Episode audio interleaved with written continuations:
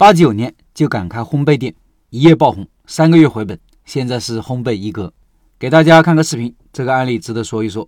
这个视频我插公众号文章里了，听音频的老板可以到开店笔记的公众号查找对应文章看这个视频。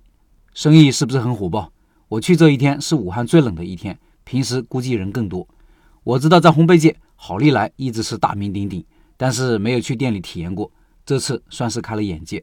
他们把颜值经济真是做到了极致。店铺的装修一看上去就是很新潮的感觉。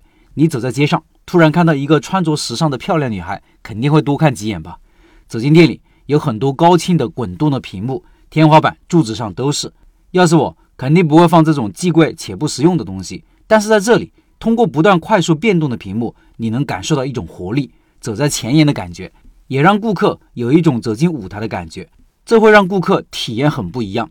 产品和陈列上分为四块，一块是小孩子很喜欢的卡通类的蛋糕，一块是成年人蛋糕，一块是面包点心，还有一块是包装好的蛋糕。包装盒里有很多小个的蛋糕和甜品，还有巧克力。他家的东西大家也看了，颜值非常的高，五颜六色，很有创意。小朋友看了一般就不想挪步了，因为太可爱了。而且小朋友如果没有来店里，大人想给小孩子买点礼物或者给个惊喜。就带一个包装好的迷你蛋糕或者甜品回去，有些甜品只有指甲那么大，占据了小孩子的心智，就是占据了未来二十年啊！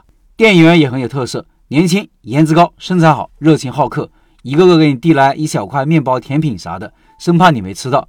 店员递过来，顾客基本没有拒绝的，因为产品味道确实还不错，所以吃了基本会买。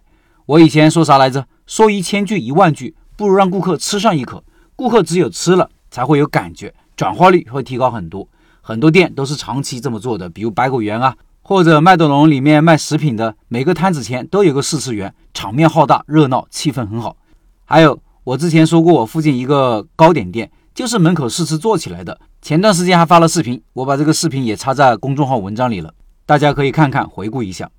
看到这些店，不由自主的在想，别人都那么成功了，店里生意那么好，店员还这么积极主动卖力。活该别人生意爆好，好利来算是老品牌了，二十几年了吧？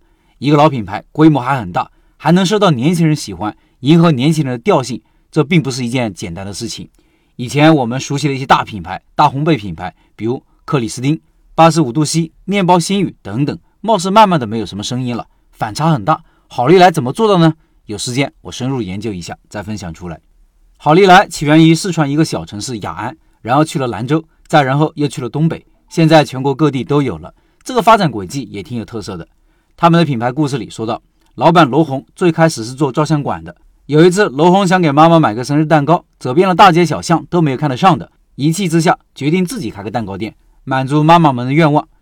第一家蛋糕店就这么开起来了。因为蛋糕漂亮，味道好，这个店在雅安短时间就爆红了。仅仅三个月，罗红就收回了开店费用的三万块钱成本。等到一年之后，年利润就超过十万块钱。而此时是一九八九年，这里的各位很多人应该都还没来到这个世界上吧？八九年就敢开烘焙蛋糕店，老板就不是个简单的人。